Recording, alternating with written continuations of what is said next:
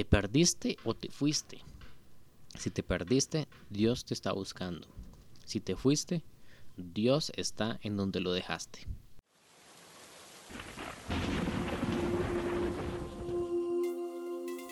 Bienvenido a Power Express, un podcast por Pablo Sanabria, patrocinado por los impuestos de saqueo.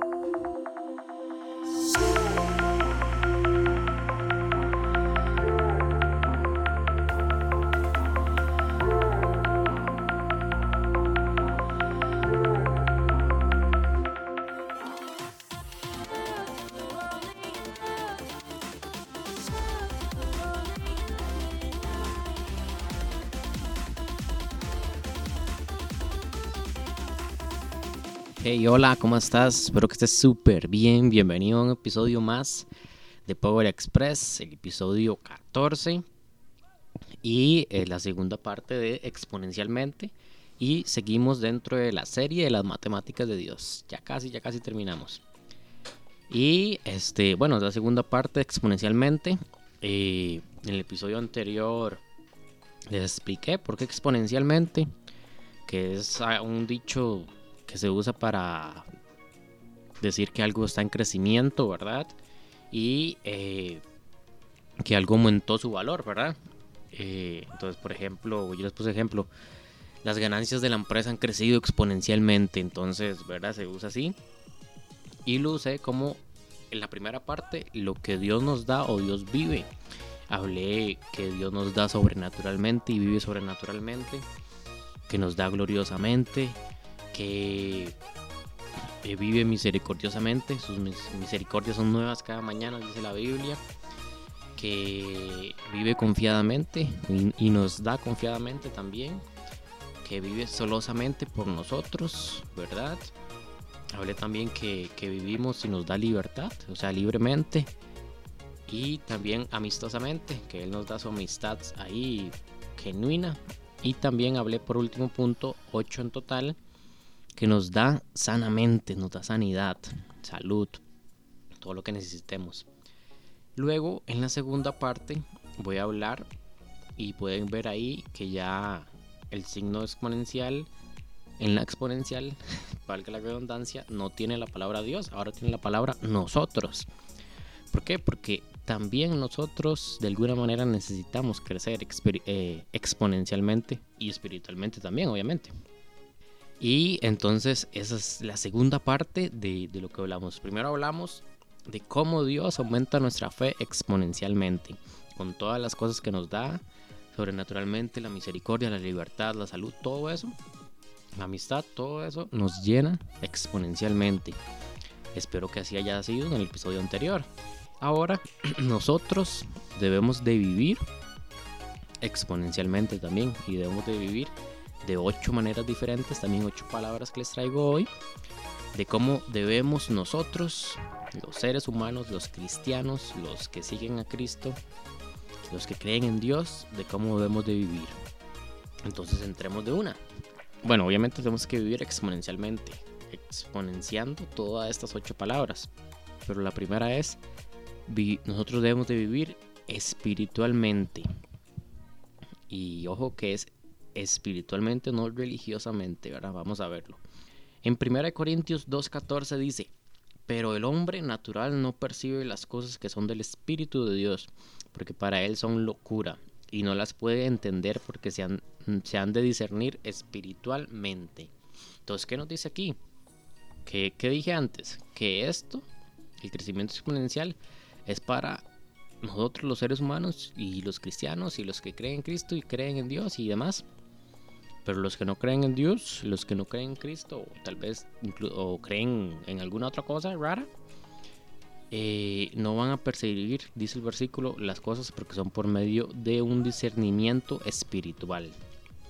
Entonces, para muchas personas vamos a parecer locos.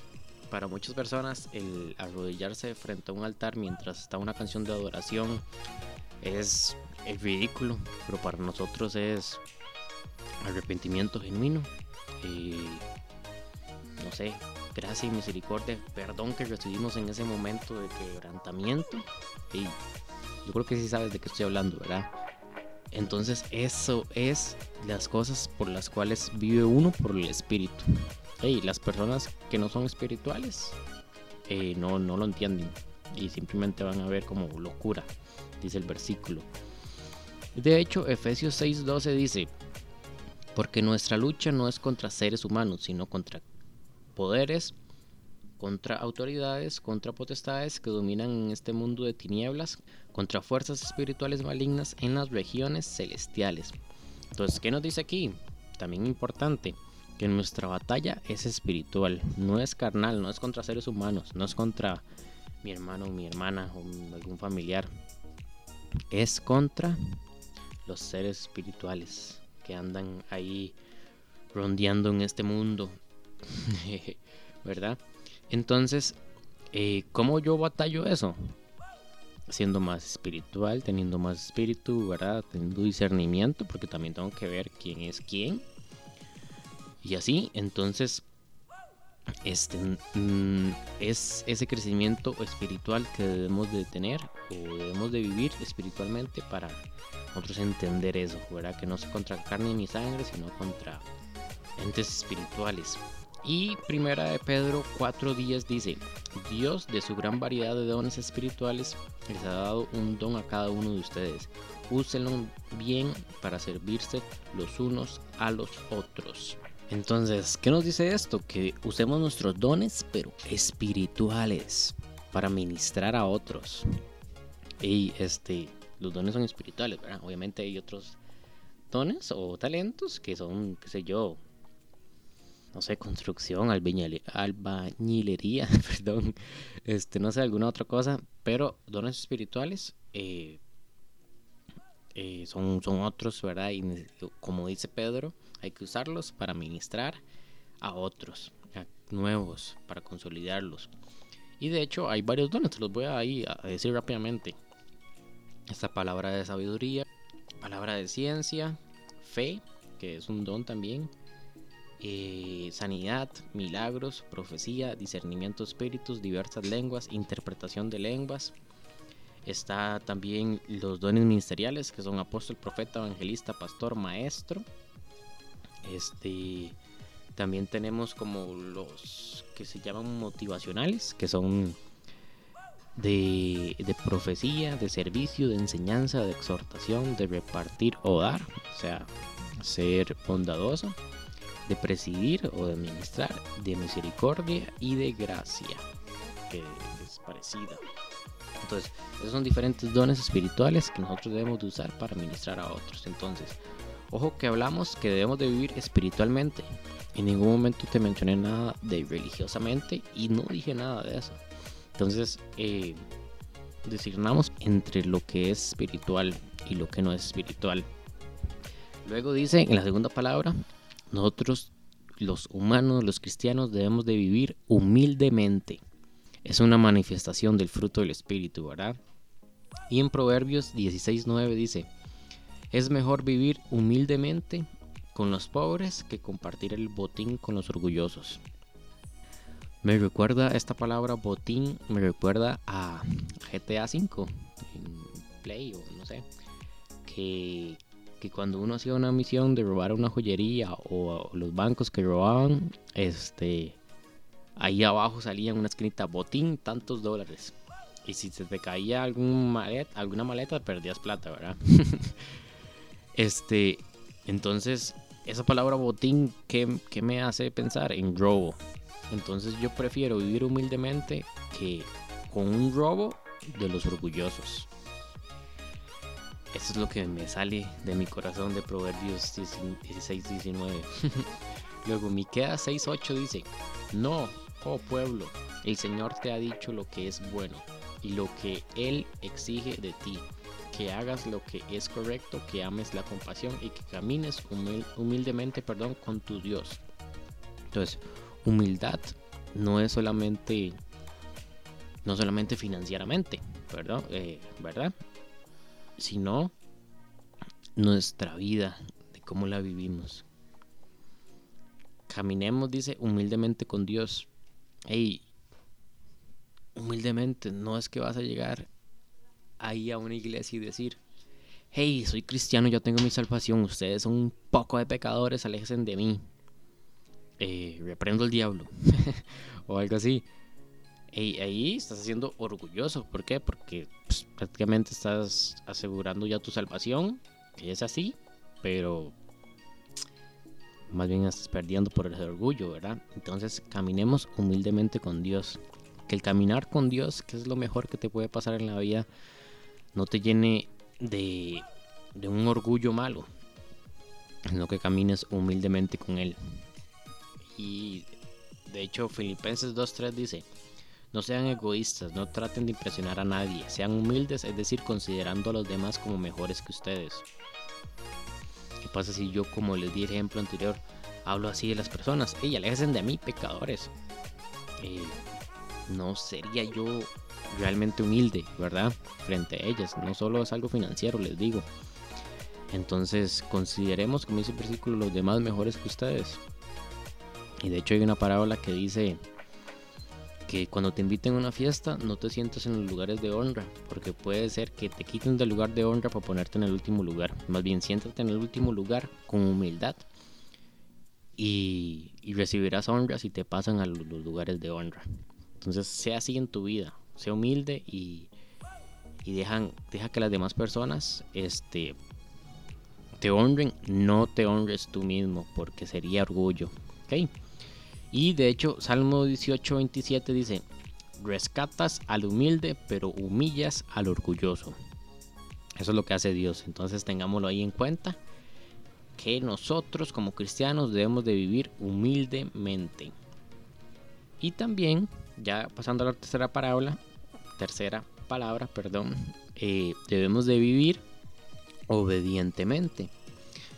Y unos están diciendo, ah, no, ya no me gusta este punto, ya no me gusta este episodio.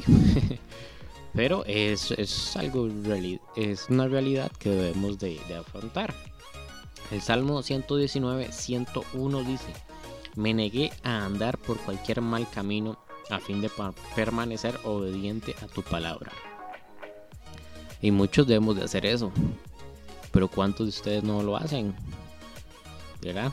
¿Cuántos de ustedes andan por el mal camino y no están siendo obedientes a la palabra de Dios. Pero entonces, como dice eh, este salmo, me negué a andar por el mal camino a fin de permanecer obediente a tu palabra. Y permanezcamos obedientes a la palabra de Dios. Primera de Pedro 1.14, perdón, dice, por lo tanto, vivan como hijos obedientes de Dios. Hijos obedientes de Dios. ¿Quién quiere ser llamado así? Hijo obediente. No vuelvan atrás a su vieja manera de vivir con el fin de satisfacer sus propios deseos. Antes lo hacían por ignorancia. Ahí termina, ahí sigue el versículo, pero lo voy a dejar ahí. Entonces, ¿qué dice esto? Que seamos obedientes, no como antes, no como cuando no éramos cristianos, cuando estábamos en el mundo, así se dice. Este, no vivamos de esa vieja manera de vivir, ¿verdad? Ahora somos nuevas personas en Cristo, en una nueva criatura. Entonces, seamos hijos obedientes de Dios. Y de hecho aquí les tengo el ejemplo. El ejemplo claro que viene de parte de Jesús, que dice Lucas 2.51. Luego regresó con sus padres a Nazaret y vivió en obediencia a ellos y su madre guardó todas esas cosas en el corazón. Pero nos está diciendo aquí que Jesús de niño hay una historia que dice que, se perdió y estaba ahí en, un templo. Pero luego cuando volvió a su casa, eh, regresó con sus padres y vivió en obediencia a ellos hasta que murió. Entonces, ¿qué nos deja esto? Que el, nosotros como cristianos vivir obedientemente y no es solo con Dios, sino también con nuestras autoridades, que pueden ser nuestros padres, nuestros líderes, nuestros pastores, este, alguien que nos quiera dar un feedback o que nos quiera ayudar de alguna manera, también seamos humildes y recibamos esa, esas palabras y vivamos en obediencia. Luego dice el punto 4 que nosotros debemos de vivir plenamente. Y de hecho Colosenses 2.9 dice, porque toda la plenitud de Dios se encuentra visiblemente en Cristo. Cuando hablamos de plenamente estamos hablando de plenitud. de sentirse pleno, sentirse lleno. Y dice, porque toda la plenitud, es decir, toda la llenura de Dios se encuentra visiblemente en Cristo. Yo no sé, pero yo quiero ser como Cristo. Entonces yo quiero vivir plenamente. ¿Por qué? Porque es la plenitud de Dios que se encuentra visiblemente, visiblemente perdón, en Cristo. Y el Salmo 112, 7 dice, ellos no tienen miedo de malas noticias, confían plenamente en que el Señor los cuidará. Entonces, aquí habla más de confiar, pero igual dice plenamente. Es una confianza así plena, o sea, que, puedo hacerlo con los ojos cerrados. Entonces, vivamos plenamente, no solo con la plenitud o llenura de Dios, sino en una confianza a ciegas hacia Dios. Porque e, Él los cuidará, dice, Él confían plenamente en que el Señor los cuidará y no tienen miedo, dice arriba. Hey, vivamos así, no vivas por miedo, sino vivas con plenitud. Y Romanos 4:21 dice, Abraham estaba plenamente convencido de que Dios es poderoso para cumplir todo lo que promete. Hey, de nuevo hablamos de la confianza o del convencimiento pleno, lleno, completo, ¿verdad?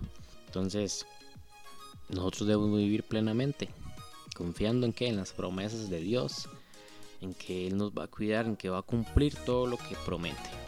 Ese es un Dios, el Dios que promete, y lo hablamos en el primer punto del episodio anterior, que sobrenaturalmente Él nos llena de promesas. Entonces, nosotros nada más debemos de confiar plenamente en esas promesas sobrenaturales. Y como palabra número 5 es se llama diariamente. nosotros debemos de vivir diariamente. Y suena como raro, ¿verdad? Está hablando Pablo.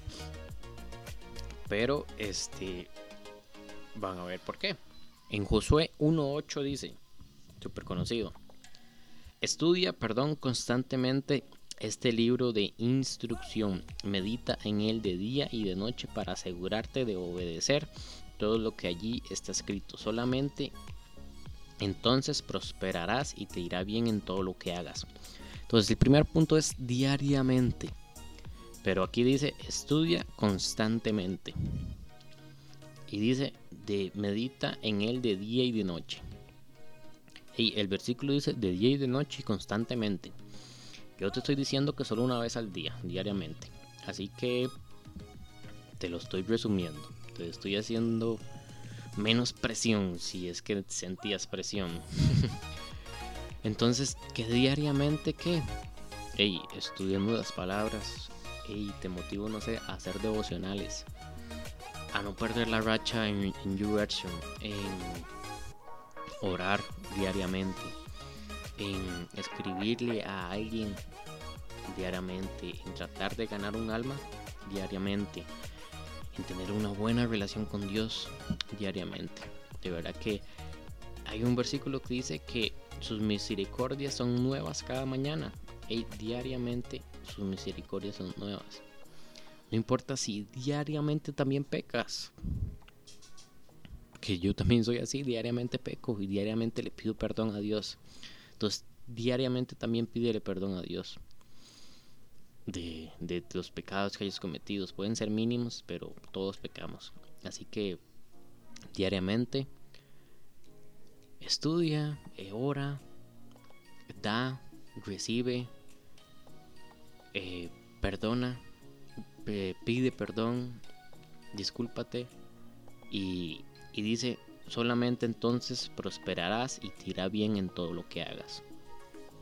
Te motivo a hacerlo diariamente, constantemente, día y de noche. Y eh, eso era Josué 1.8. Luego, segunda de Pedro 2.8 dice, al mismo tiempo rescató a Lot, era un hombre justo, amaba el bien y estaba asqueado de las perversidades de esos impíos que veía y oía diariamente. ¿Qué nos dice aquí Pedro? Que Lot diariamente veía y oía cosas que no le edificaban, cosas que más bien este, traían duda a su corazón, no, no era un, algo que lo edificara exponencialmente. Entonces, a veces diariamente vamos a, estar en esos tipos de ambiente, tal vez en tu trabajo, en tu universidad, y es algo que no puedes evitar. Y pero, como hablamos en el, en el, en el punto anterior, en el versículo anterior, diariamente llénate de Dios también. No importa si el ambiente en el que tú estás no está nada lleno de Dios, llénate tú también de Dios antes de ello. Ezequiel 46, 15 dice, el cordero, la ofrenda de grano y el aceite de oliva se entregarán como sacrificio diario cada mañana sin excepción. Aquí habla Ezequiel de un sacrificio diario que se tenía que hacer en esa época. Pero eh, estamos hablando de esta palabra diariamente. Y la verdad es que diariamente hay que hacer sacrificios. Diariamente hay que sacar un poquito de tiempo para leer la Biblia, sacar un poquito de tiempo para orar, sacar algún tiempo o sacrificar algún tiempo para hacer alguna otra cosa que te edifique en tu relación con Dios. Entonces, antes en la época de Ezequiel hacían sacrificios de corderos, ofrendas de granos y aceites de oliva. Pero hoy también lo haces tal vez con alguna otra cosa en tu vida, con el tiempo, con que no voy a hacer esto porque primero van las cosas de Dios, porque primero quiero llenarme. Eh, Jesse, Yesaya Hansen y Andrés Speaker hablaban en, en, Armadillo, el podcast de Yesaya, de la primera mejor hora. Hey, inicia tu día de la mejor manera. Y de la mejor manera es sacando o haciendo un pequeño sacrificio de tiempo, estudiando la Biblia, orando, llenándote de, Dios, llenándote de su palabra, de, de todas esas cosas espirituales que debemos de recibir día con día, de esas misericordias que son nuevas cada mañana. Y cada mañana, trata de hacerlo en la mañana entonces. Y entonces te motivo. Nosotros debemos de vivir diariamente llenándonos exponencialmente. Luego, pacíficamente, la palabra número 6. En 1 Timoteo 2.2, el versículo dice, ora por nuestras autoridades, para que podamos tener una vida pacífica y tranquila, caracterizada por la devoción a Dios y la dignidad. Entonces, ¿qué nos dice aquí? Hey, que si confiamos y ponemos en manos de Dios a nuestras autoridades, nuestro país va a ser un país de paz, va a ser un país pacífico. Por ejemplo, Costa Rica no tiene ejército. Eso la verdad nos trae paz. A nosotros los ticos. ¿Verdad? Aunque te asaltan a la vuelta de la esquina, pero bueno, algo es algo, ¿verdad?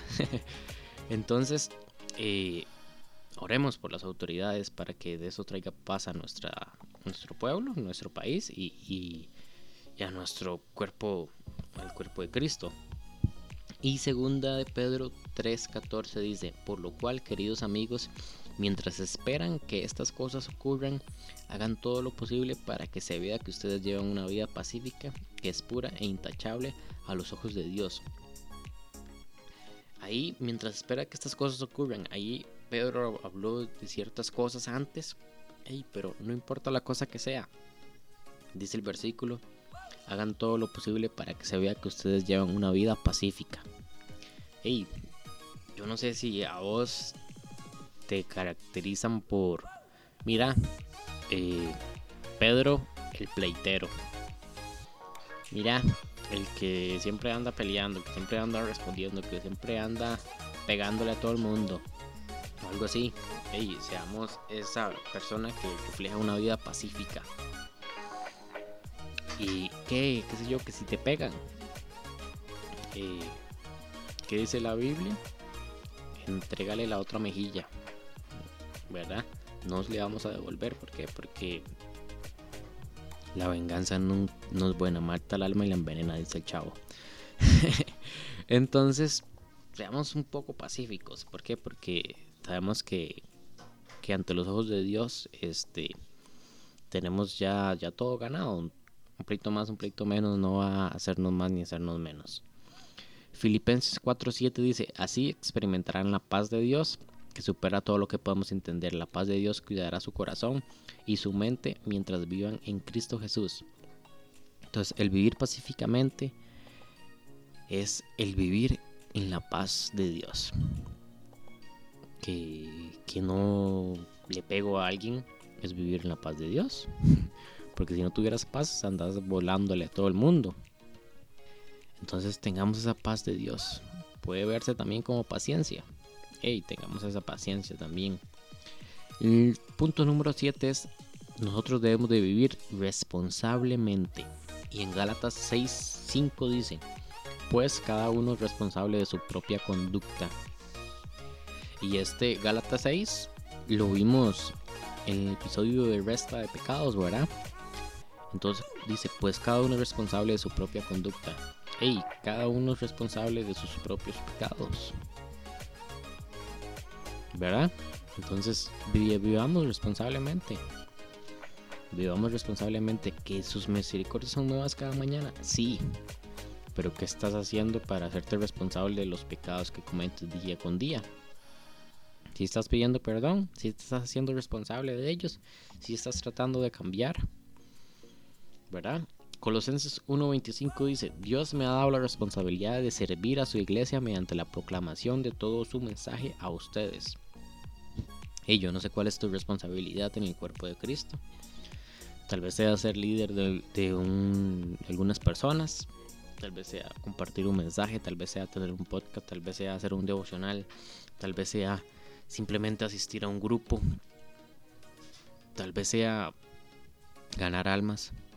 Yo no sé, pero ser responsable, ser responsable con lo que Cristo te ha dado, con el llamado que has recibido. Ser responsable con ese llamado porque Dios, Dios nos llama. Seamos nosotros, respondamos nosotros ese llamado con responsabilidad y compromiso.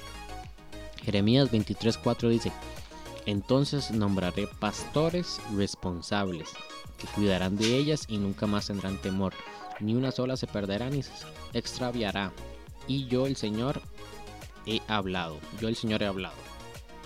Entonces, ¿qué dice aquí? Pastores responsables. Y no importa si sos pastor o no. Casi que todos tenemos ovejas. Detrás de nosotros que debemos de cuidar.